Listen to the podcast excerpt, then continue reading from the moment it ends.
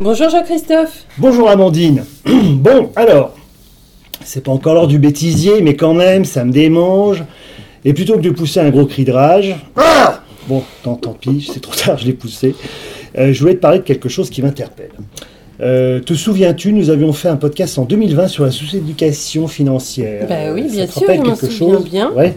Ouais, ouais, et je crois que ça lance euh, le thème du jour. hein. Est-ce Ah, qu'on peut oui. protéger certains d'eux-mêmes dans une société où la déresponsabilisation est de plus en plus évidente? Complètement. Alors, petit rappel, donc qu'est-ce qu'on disait en 2020 Que nous sommes euh, les bons derniers en Europe en termes d'éducation financière, c'est toujours le cas d'ailleurs, je pense pas que ça ait vraiment changé.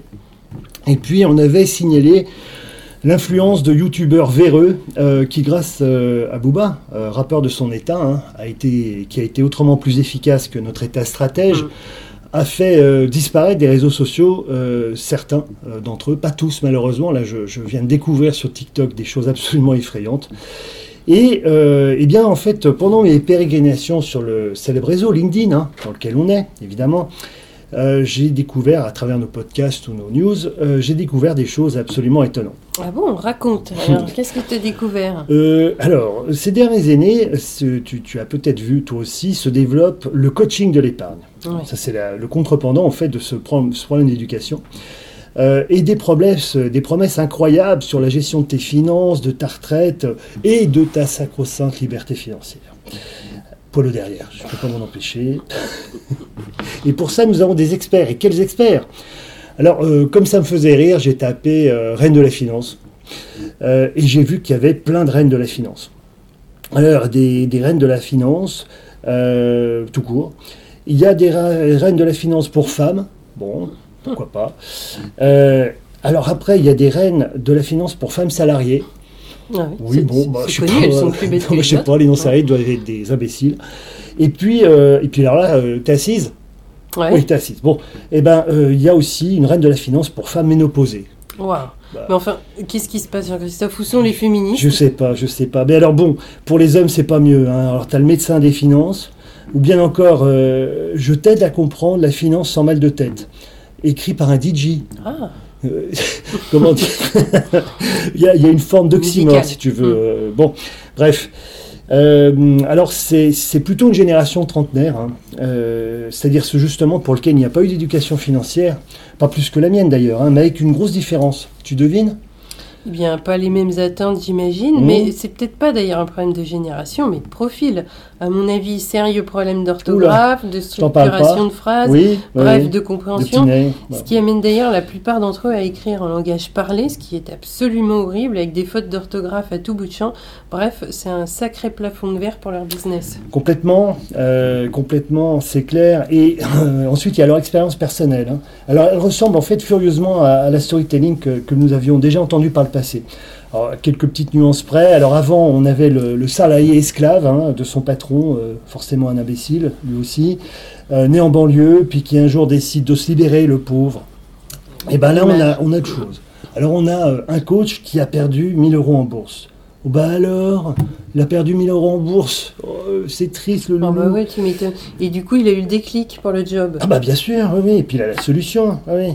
Alors il y a aussi, euh, je me suis fait virer par mon compagnon, j'ai plus de toi. Euh, oh, je veux pas être méchant, mais enfin quand je lis la storytelling de la dame, euh, je comprends que, enfin je comprends un peu le, le compagnon. Si, si, si, c'est méchant. c'est Oui, méchant. je sais, je sais. Bon, enfin bon, bref.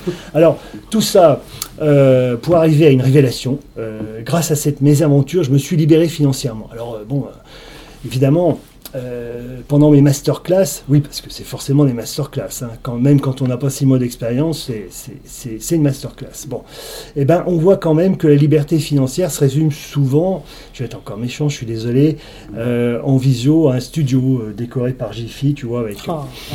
Oui, avec l'ananas euh, vert jaune à 20 balles, euh, Bon. ce qui n'est pas forcément un Renoir. Bon, enfin, passons. Oui, ce qui nous gêne en fait dans cette histoire, c'est qu'en fait la cible de ces oiseaux, c'est souvent des personnes peu éduquées à et qui ouais. sont économiquement fragiles.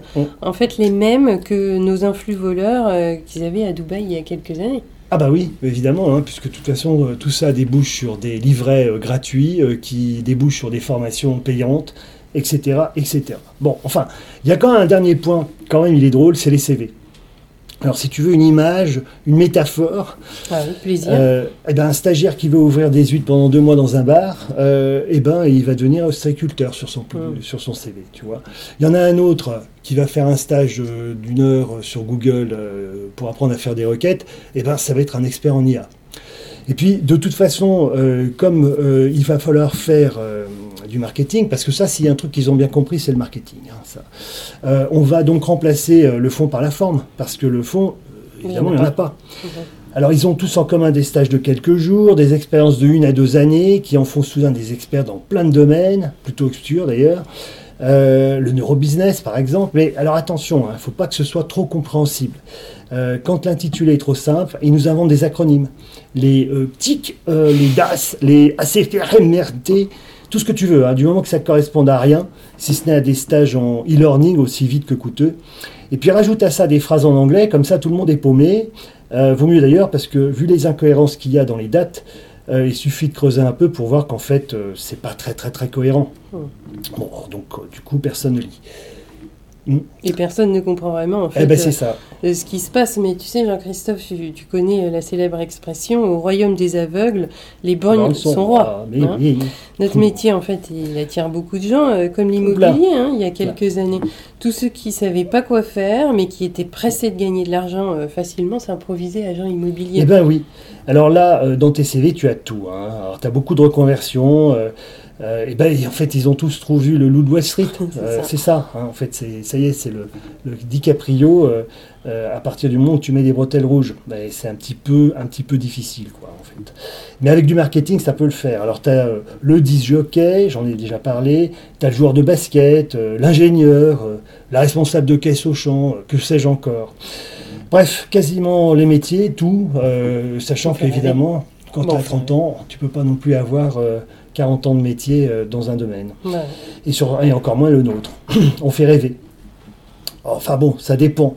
Parce que l'immobilier, comme tu le disais, faisait rêver encore euh, quand nous faisions un podcast sur la chronique en 2020. Mais comme l'immobilier, c'est plus produit tendance, bah là, en fait, ce qui est en train de se passer, c'est la septième plaie d'Égypte. Euh, ce qui nous arrive droit devant. Des sauterelles qui arrivent sur le champ de blé de la finance. Waouh, attention les dégâts, hein, parce que le corollaire, c'est évidemment la recherche effrénée de la réussite sociale et surtout la visibilité. Ah, pour nos experts en tout Bah cas, ouais. ça c'est sûr, oui. Oui, parce que tu vas voir le tête du champ de blé. Hein. euh, enfin bon, en fait, on ne pense pas. Parce que développer un business solide ne passe pas par le marketing, mais bien au contraire par, par d'autres biais. Euh, D'ailleurs, je te propose de les nommer, parce qu'il n'y en a pas 36, mais en réalité, c'est presque tout le contraire de ce que, nous lisons, de ce que nous entendons sur, euh, sur, nos, amis, sur nos oiseaux.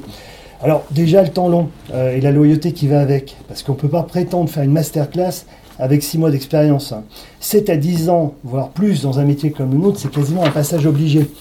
Euh, quant aux convictions, elles s'acquièrent avec l'expérience. Et l'expérience, elle s'acquiert avec le temps long.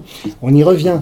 Je te donne un exemple. Au mois d'octobre de cette année, après trois mois de baisse, je parle des marchés financiers, tout le monde pensait que les marchés allaient avoir une période difficile. Et euh, bon, euh, là, on a battu des records historiques. Et je peux te dire d'expérience que quand tout le monde pense la même chose, c'est toujours sans doute le moment où il faut faire exactement le contraire. On appelle ça euh, la finance comportementale. Mhm. Euh, bon, enfin bref, suivre la tendance du moment et ne pas la comprendre, euh, et ne pas comprendre ce qu'on fait et ce qu'on vend, ce qui est quand même le dénominateur commun de beaucoup de- d'entre eux, c'est à terme mettre beaucoup de gens en difficulté, ceux dont on parlait tout à l'heure, des, Mhm. des personnes économiquement fragiles, et c'est juste insupportable en fait. Bah oui, je suis d'accord. Ça valorise pas euh, notre profession. Eh ben oui, euh, mais enfin bon, euh, voilà. Enfin, en tout cas, on ferme le banc pour, pour cette année. Tout à fait. Bah écoute, mon cher Jean-Christophe, à tous et, et à toi, je, je vous souhaite un joyeux Noël, de belles fêtes Mais de oui. fin d'année, et puis à l'année prochaine. Et à l'année prochaine. Au revoir.